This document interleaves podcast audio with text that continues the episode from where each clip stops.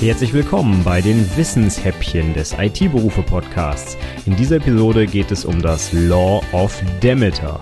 Viel Spaß!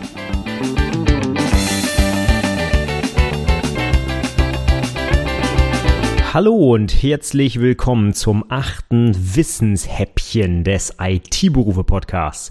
Und heute schauen wir uns mal ein weiteres Gesetz der Softwareentwicklung an, und zwar das Law of Demeter auf Deutsch vermutlich Gesetz von Demeter ausgesprochen. Demeter übrigens direkt mal zum Einstieg ist eine griechische Göttin. Ist also jetzt hier nicht ein äh, amerikanischer Softwareentwickler oder sonst irgendwas, nach dem was hier benannt wurde, sondern das Gesetz stammt aus einem Projekt, wo tatsächlich das Projekt selbst oder die Software, die da entwickelt wurde, Demeter genannt wurde, eben nach dieser griechischen Göttin. Und deswegen äh, heißt das Gesetz jetzt auch so. Und es ist uns oder es ist mir eine Podcast-Episode wert, zumindest ein kleines Wissenshäppchen, denn ich ich äh, finde, dass es in der Praxis ja sehr spannend ist, weil es den Code viel verständlicher macht, finde ich, besser kapselt äh, und auch das Geheimnisprinzip umsetzt. Und was es damit alles auf sich hat, das wollen wir uns heute mal einfach anschauen. Und im Sinne eines kurzen, knackigen Wissenshäppchens lege ich jetzt einfach mal direkt los mit einer kurzen Definition. Was ist das Law of Demeter? Das sagt aus, dass eine Methode nur Zugriff auf die folgenden Objekte bzw. Äh, Methoden haben sollte. Also die Methode darf nur zugreifen auf andere Instanzmethoden in ihrer eigenen Klasse, ihre eigenen Parameter, Methoden in Objekten, die sie selbst erzeugt und globale Variablen. Nichts anderes soll eine Methode ja im Zugriff haben, also daran Attribute oder Methoden in diesem Fall aufrufen. Eine etwas andere Definition, die ein bisschen einfacher zu verstehen ist, ist verkette keine Methodenaufrufe. Du kennst vielleicht den englischen Begriff Method Chaining. Das heißt, du machst Methode, Punkt, Methode, Punkt, Methode. Also an dem, was die erste Methode zurückgibt, an dem Objekt rufst du die nächste Methode auf, an dem die nächste Methode und so weiter. Dieses Method Chaining. Ähm, das soll man nicht machen. Gut, sehen wir ganz oft, gerade heutzutage in Code, wie zum Beispiel Streamverarbeitung in Java oder sowas, ne? Punkt Map, Punkt Filter, Punkt Reduce und so weiter. Ja, das ist aber nicht gemeint. Wir gehen gleich mal im Detail darauf ein, was hier genau damit gemeint ist mit diesem Method Chaining. Und noch eine allgemeine Regel oder eine, eine etwas andere Formulierung dieser Regel. Verwende niemals mehr als einen Punkt, wenn du auf etwas zugreifst. Vorausgesetzt in deiner Programmiersprache ist der Punkt der Objektzugriff ähm, Operator.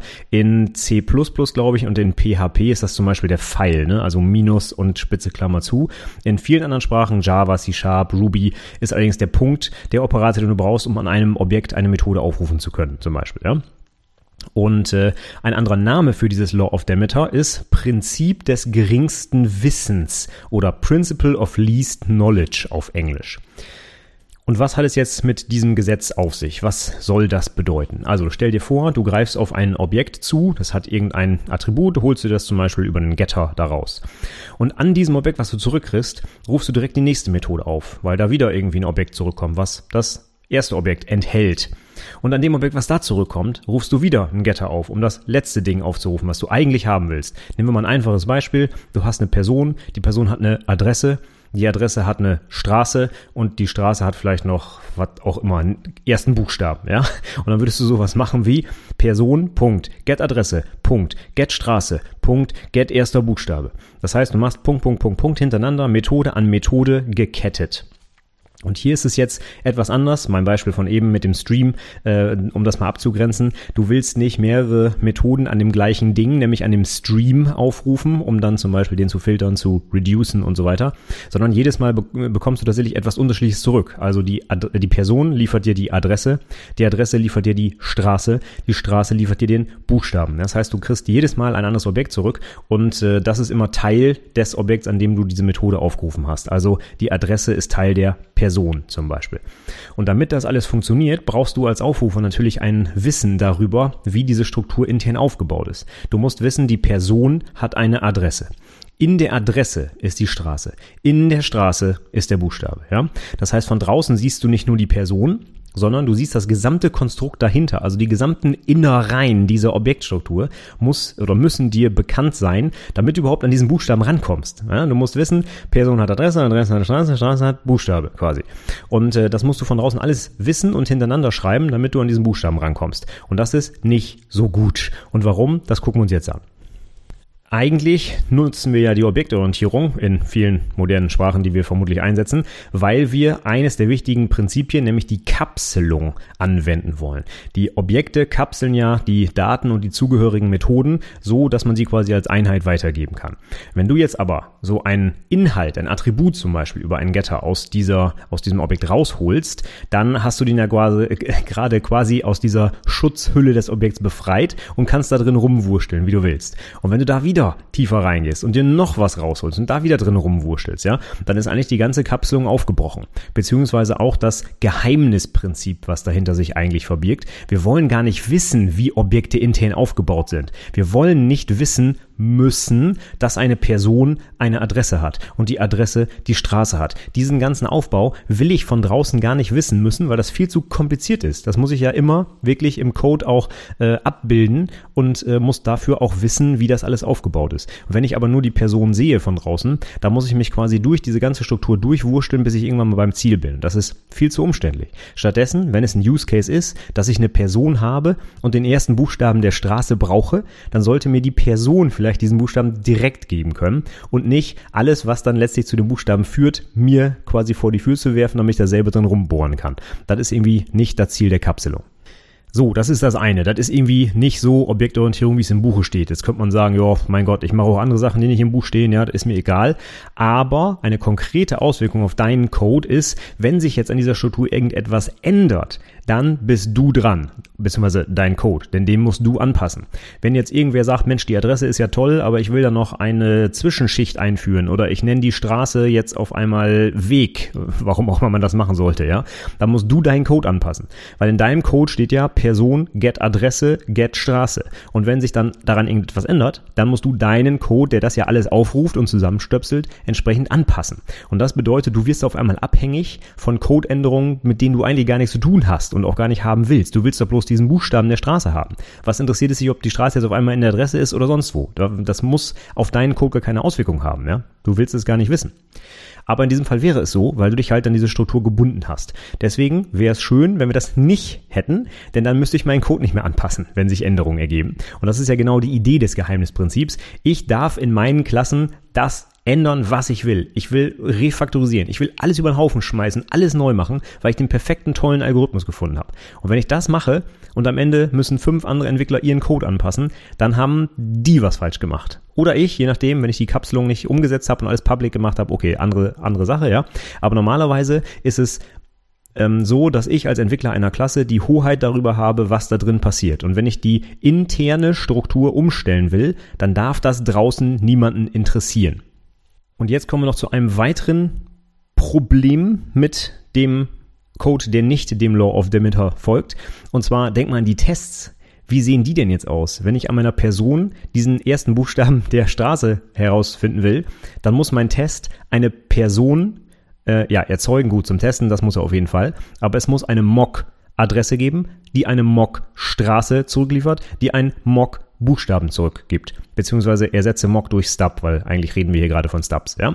Das heißt, ich muss diese ganze Objektstruktur erstmal aufbauen in meinem Test, nur um an der Person diesen blöden Buchstaben aufrufen zu können. Denn wenn ich Person get Adresse mache und da kommt nichts, dann gibt's einen Null-Pointer. Ja? Dann wenn ich Glück habe und ich habe die Adresse gemockt, dann gibt die mir eine Straße zurück. Wenn da auch nichts kommt, gibt wieder einen Null-Pointer. Das heißt, ich muss das ganze Zeug mocken, Schrägstrich stubben, ja, Übrigens, zum Unterschied habe ich schon mal eine Podcast-Episode gemacht. Hör da gerne mal rein, was der Unterschied ist, ja.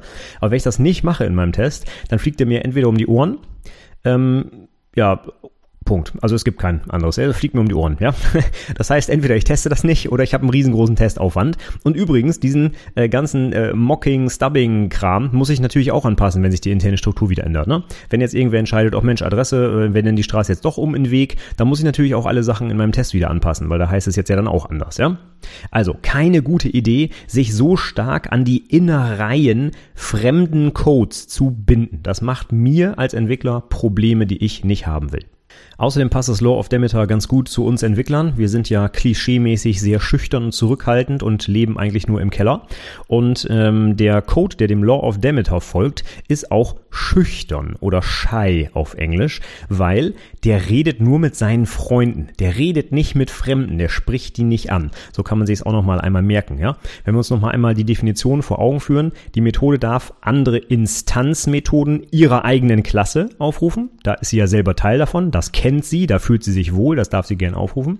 Dann die Parameter, das sind die Dinger, die ihr von draußen reingegeben werden. Die hat sie also schon im Zugriff, die kriegt sie rein, da muss sie nicht äh, selber was aufrufen und Methoden und Objekten, die sie selbst erzeugt. Das heißt, wenn die Methode sagt, ach, ich äh, klöppel mir jetzt mal was zusammen, dann hat sie es ja selbst erzeugt, dann kennt sie das auch und darf auch damit reden. Und jetzt vielleicht nochmal ein Hinweis zum letzten Punkt aus der Definition. Globale Variablen. Das ist so ein Ding, das war in den 80ern vielleicht hip, wobei eigentlich auch damals schon nicht, ähm, aber heute ist es definitiv No-Go. Ja? Globale Variablen oder auf äh, Java, C Sharp, Ruby übersetzt Singletons. Ja? Solche Sachen wollen wir nicht benutzen in unserem Code, äh, auch nicht, um, äh, wenn das nach Law of Demeter äh, erlaubt wäre. Ja? Das wollen wir aus verschiedenen Gründen nicht, da gehe ich jetzt mal nicht im Detail drauf ein, hauptsächlich deswegen, weil globale, globale Variablen ja von jedem geändert werden können. Global heißt ja überall verfügbar und man im Nachhinein nicht mehr herausfinden kann, wer jetzt eigentlich wann, wie, was geändert hat. Ja, und das führt zu ganz komischem Verhalten im Code, insbesondere bei der Fehlersuche. Also bitte keine globalen Variablen äh, verwenden. Deswegen streiche ich den Punkt mal komplett. Heutzutage ist der äh, etwas überholt, möchte ich mal sagen. Aber das Law of Demeter kommt aus den 80ern und da gab es sie noch überall und äh, deswegen war das wohl ganz gut, die aufzuführen. Also, das ist jetzt die Erklärung des Law of Demeters. Ich habe in den Shownotes ein kleines Codebeispiel dafür mal mitgebracht und das äh, erkläre ich nochmal ganz kurz. Ich habe hier mal äh, ein Szenario aus der Versicherung nachgebaut. Da gibt es das Konzept einer Versicherungspolice, hast du vielleicht schon mal gehört, ja? Und in so einer Police sind in diesem Beispiel mehrere Personen versichert. Zum Beispiel Stefan und seine Frau. Und jede dieser Personen hat wiederum Tarife. Zum Beispiel Kfz-Versicherung, Hausratversicherung, was auch immer. Das heißt, wir haben quasi eine Versicherungspolice hat N Personen. Jede Person hat wieder n Tarife. Das heißt, wir haben schon eine etwas umfangreichere Struktur mit Listen und so weiter und so fort. So, wenn ich jetzt von der Versicherungspolice den Gesamtbeitrag berechnen will, dann müsste ich über deren versicherte Personen iterieren und jeweils über deren versicherte Tarife und mir aus den Tarifen die Beiträge holen und das dann alles schön aufsummieren. Das heißt, ich friemel bis in die letzten Tiefen dieser Objektstruktur drin herum. Ich mache sowas wie äh, for each Versicherungspolice Punkt versicherte Personen und dann nochmal for each Tarife in versicherte Personen und dann äh, Sum auf den Beitrag oder sowas, ja. Das kann ich natürlich modern ziemlich cool programmieren, ne, mit so einem Stream und einem Map und einem Flat Map und einem Reduce und ich weiß nicht was. Das Beispiel ist in Ruby, da heißt es dann Flat Map und Inject, aber es macht das gleiche, ähm, was ich gerade beschrieben hat, hab. Und das sieht dann auch ziemlich cool aus und modern und hip und so. Ähm, sieht's wirklich. Also ich finde das auch richtig cool, wie das aussieht. Das Problem ist nur, wenn sich irgendwas in dieser Struktur ändert, hm, wie gesagt, da muss ich den ganzen Code anpassen. Von daher, das sieht oberflächlich interessant und spannend und cool aus, äh, ist aber nicht allzu lange wartbar, wenn sich an der Struktur irgendwann mal was ändern sollte. Deswegen gucken wir uns die Alternative an, wie man es denn stattdessen machen könnte. Ich würde der Klasse Versicherungspolice einfach eine Methode geben, Gesamtbeitrag oder berechne Gesamtbeitrag, wie auch immer. Und diese Methode geht dann über die versicherten Personen und addiert deren Beitragssumme. Und diese versicherte Person errechnet die Beitragssumme, indem sie selbst über ihre Tarife iteriert und alle Beiträge aufsummiert. Das heißt, von draußen steht da jetzt nur noch sowas wie, hey, Versicherungspolice, get Beitrag. Und das war's. Das ist langweilig, ist aber einfach zu verstehen und vor allem auch einfach zu testen. Ich muss nicht 37 Personen und Tarife instanzieren und alle in der richtigen Reihenfolge zusammenstöpseln, um diese Methode zu testen, denn es ist ja einfach nur ein einziger Aufruf. Police, get Beitrag, Feierabend. Und wenn wir uns jetzt auch mal als kleinen Nebeneffekt die einzelnen Klassen angucken, dann sehen wir, dass wir sogar die Logik, die wir vorher in dieser äh, aneinander geketteten Struktur, also Versicherungspolice, Get-Personen, Flatmap, tralala hatten, dass wir die auf einmal in den einzelnen Klassen ha haben jetzt. Das heißt, die Police weiß, wie sie ihren Beitrag berechnet, nämlich über die Personen. Die Person weiß, wie sie ihren Beitrag berechnet, nämlich über die Tarife. Und der Tarif weiß das sowieso, weil der hat einen Beitrag. Ja? Das heißt, wir haben vorher sehr komplizierte, geschachtelte Logik auf einmal auf mehrere Klassen verteilt und in diesen einzelnen Klassen ist die Logik aber viel, viel kleiner. Da ist es teilweise so ein Einzeiler. Ja, das heißt, wir haben zusätzlich den Effekt, dass wir diese ja vorher zentralisierte Logik etwas verteilt haben und das wird auch wieder viel einfacher testbar jetzt und vor allem auch viel einfacher zu verstehen. Das heißt, diese ganze Method Chain, die ich da vorher hatte, die nachzuvollziehen, ist äh, nicht ganz so einfach. Gucke ich jetzt in eine Klasse rein und sehe hier einen Einzeiler für die Berechnung, dann verstehe ich das sofort. Ja? Und viel, viel wichtiger ist jetzt aber, von draußen mache ich einfach, hey, Police, gib mir deinen Beitrag und es interessiert mich null, wie sie den berechnet. Ob sie sich irgendwelche Listen erzeugt und was aufsummiert und ich weiß nicht was, das ist mir ganz egal. Ich will ja nur die Zahl haben. Ich will doch nur den Beitrag. Also, warum muss ich das alles selber machen? Brauche ich nicht. Ich frage die Police und die macht das einfach für mich und delegiert alles, was sie nicht weiß, weiter an die anderen Klassen. Und das wäre jetzt so ein, ein kleines Vorher-Nachher-Beispiel zum äh, Verständnis. Einfach gerne mal in die Shownotes gucken, da kannst du das im Detail angucken. Und damit wäre ich jetzt auch schon mal meinen kleinen Vor- und Nachteile listen. Ich habe mehr Vorteile als Nachteile. Wenig überraschend. Ich finde das of Damage eigentlich auch ziemlich cool, muss ich sagen. Ja. Ähm, Vorteil eins: der Code wird verständlicher. Es müssen nicht mehr diese ganzen Strukturen bekannt sein. Habe ich jetzt im Detail drüber geredet. Dann, das letzte Beispiel eben, die fachliche Logik landet eventuell da, wo sie hingehört und nicht beim Aufrufer, der sich alles zusammen äh, basteln muss. Stattdessen haben wir ein paar Abstraktionen mehr. Ne? wie gerade Police-Nummer, Get-Gesamtbeitrag, das ist natürlich sehr viel abstrakter als Wurschtel, Wurschtel, Wurschtel in irgendwelchen Strukturen rum. Ja? Dann haben wir schon gelernt, die Komponenten sind unabhängiger voneinander und lassen sich viel, viel, viel leichter testen. Ich brauche keine Mocks oder Stubs oder irgendwas. Ich brauche nur Versicherungspolice, Gesamtbeitrag. Punkt. Ja? Dann die ganzen Test-Setups, die vielleicht nötig wären, wie gerade beschrieben, lassen sich damit auf jeden Fall vermeiden. Meine Tests werden also viel, viel kürzer und lesbarer und brechen auch nicht so schnell, wenn sich irgendwo was an der Struktur ändert. Und ganz wichtig, Interne Änderungen an den verwendeten Komponenten sind möglich für die jeweiligen Entwickler, ohne dass ich davon beeinträchtigt werde. Das heißt, ähm, ich selber habe weniger Anpassungsaufwand und die Entwickler, die ihre Komponenten ändern, können das machen. Die können also rumprobieren, neue Sachen äh, entwickeln, optimieren, was auch immer sie wollen, ohne dass ich davon irgendwie ja, beeinflusst werde. Zwei kleine Nachteile gibt's aber auch. In meinem Code-Beispiel ist es tatsächlich sinnvoll, diese einzelnen Methoden in die Ebenen einzuführen, weil sie da auch einen Sinn ergeben. Habe ich tatsächlich hauptsächlich so Getter-Logik, die irgendwie jetzt nichts weiter machen, als an irgendwelche internen Instanzvariablen zu delegieren, die dann wieder delegieren und so weiter, dann sieht das natürlich so ein bisschen nach Boilerplate aus. Ne? Wenn ich für jeden Kram, den ich da haben will, immer einen Getter brauche, gehen wir zu dem Beispiel zurück äh, von der Adresse. Die Person macht Get Adresse, die Adresse hat Get Straße, die Straße hat Get Buchstabe und im Zweifel haben die alle nur eine einzige Zeile Code und geben das jeweils an ihre Instanzvariablen weiter. Das ist natürlich ja quasi die Definition vom Boilerplate Code. Ja, das will ich vielleicht nicht unbedingt haben. Dadurch wird der Code auch nicht unbedingt schöner. Ja, und vor allem ist natürlich auch Arbeit für mich. Ne? Ich muss das ja alles programmieren, wenn ich das nicht äh, irgendwie automatisiert generiert bekomme oder meine Programmiersprache das automatisch macht. Ich habe mir sagen lassen, es gibt Programmiersprachen, wo sowas geht. Da kann man irgendwie at delegate oder ich weiß nicht, irgendwie was dran schreiben. Also nicht die Delegates aus C-Sharp, das meine ich nicht, sondern sowas wie der Getter delegiert automatisch an die Instanzvariable und so. Habe ich mal irgendwo gesehen, ich weiß gar nicht mehr in welcher Sprache. Coole Sache, dann brauche ich das hier alle nicht. Aber ansonsten muss ich die ganzen Dinger ja ausprogrammieren und das äh, ist wenig spannend. Ich muss das Zeug auch noch testen, wenn ich eine gute Code-Coverage brauche und das ist natürlich, ja, nicht so meine Lieblingsbeschäftigung als Entwickler, ich mal so. Ja, und dann außerdem, wenn ich weiß, dass die Struktur, die ich da gerade abfrage, sich so gut wie nie ändern wird, und dann gehe ich nochmal zurück zu Person, Adresse, Straße. Wer würde auf die Idee kommen, die Straße jetzt umzubenennen in Weg oder die Straße woanders hinzupacken und nicht mehr in die Adresse? Ist wahrscheinlich nicht so oft angesagt, würde ich sagen.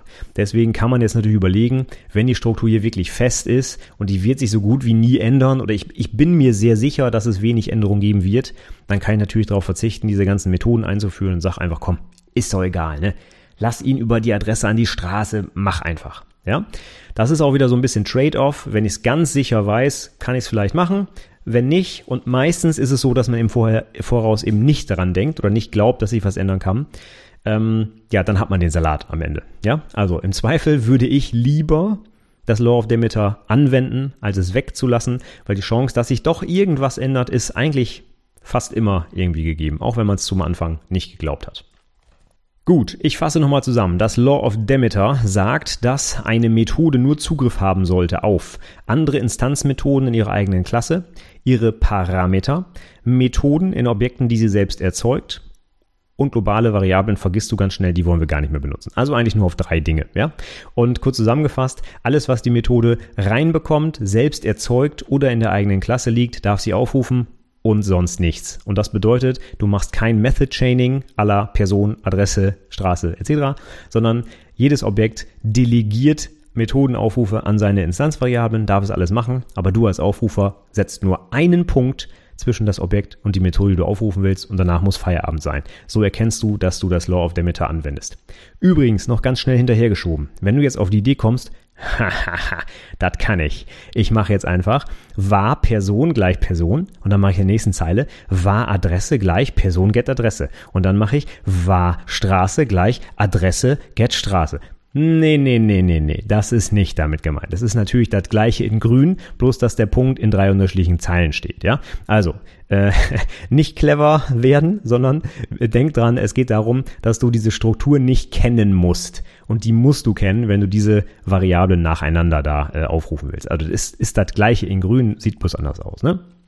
Gut, wenn du noch ein bisschen was dazu lesen willst, dann äh, kannst du gerne in The Pragmatic Programmer, eines meiner absoluten Lieblingsbücher, schauen. Ist gerade frisch neu aufgelegt worden in der 20-Jahres-Jubiläums-Edition. Oder es ist, glaube ich, schon ein, zwei Jahre her sogar tatsächlich. Ähm, kann, kann ich nur wärmstens empfehlen, stehen noch ganz, ganz viele andere coole Sachen drin. Und da werde ich ganz sicher auch nochmal einen Buchclub zu machen. Aber es gibt auch ein kurzes Kapitel tatsächlich zum Law of Demeter, wo das alles nochmal so ein bisschen erklärt wird, was ich auch erzählt habe. Hier ist nicht allzu lang tatsächlich. Ich habe aber auch noch ein paar Links äh, in die Shownotes gepackt, wo das noch ein bisschen mit Codebeispielen und so auch noch weiter erklärt wird. Also schau gerne rein. Die Shownotes findest du übrigens unter itberufepodcast.de slash WH8 Wissenshäppchen 8. Großes W, großes H und dann die 8 dahinter.